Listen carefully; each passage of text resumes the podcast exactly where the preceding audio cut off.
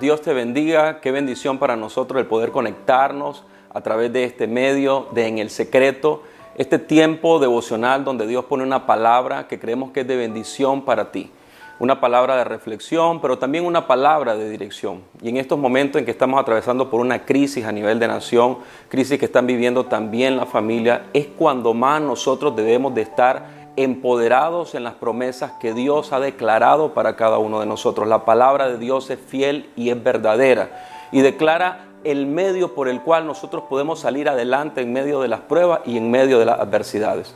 Hoy traigo una palabra en segunda de Crónicas capítulo 7. Si yo cerrare los cielos para que no haya lluvia, y si mandare a la langosta que consuma la tierra, o si enviare pestilencia a mi pueblo, si se humillare mi pueblo, sobre el cual mi nombre invocado, y oraren y buscaren mi rostro, y se convirtieren de sus malos caminos, entonces yo oiré desde los cielos y perdonaré sus pecados y sanaré su tierra. Dios dice, en medio de toda esa situación, en medio de esa crisis que pudiera estar atravesando una nación, hay algo que se puede hacer para poder salir de ahí.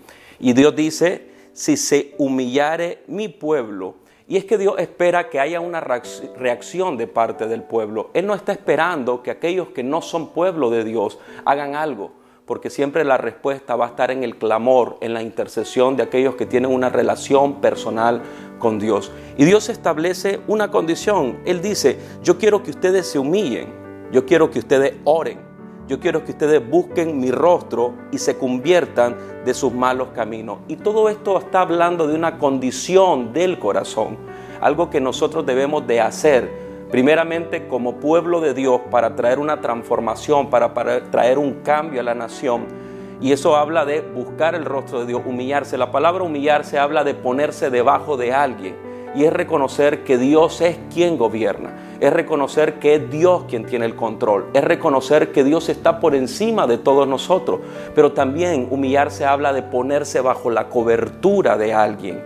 Y cuando nosotros estamos en medio de una necesidad y en medio de una crisis, cuando más debemos de reconocer que el único que puede protegernos, el único que puede guardarnos, el único que puede sacarnos de cualquier situación de calamidad es Dios.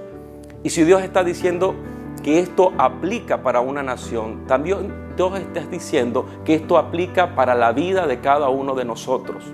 Es lo que nosotros como personas, como familia debemos de hacer. Humillarnos, orar, buscar el rostro de Dios. Y si hubiese algo que nosotros necesitamos cambiar, volvernos de nuestros malos caminos. Ahora, Dios promete que Él va a oír desde los cielos, perdonará nuestros pecados y sanará nuestra tierra. Los oídos de Dios siempre están prestos para atender la oración de su pueblo.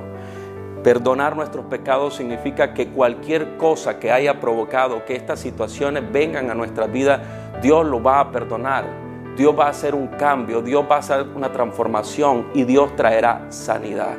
Estas mismas acciones que Dios espera de parte del pueblo de Dios que se hagan para traer una sanidad a la nación, es lo que Dios está esperando que cada uno de nosotros hagamos para traer sanidad a nuestro hogar, a nuestra casa y a nuestra familia.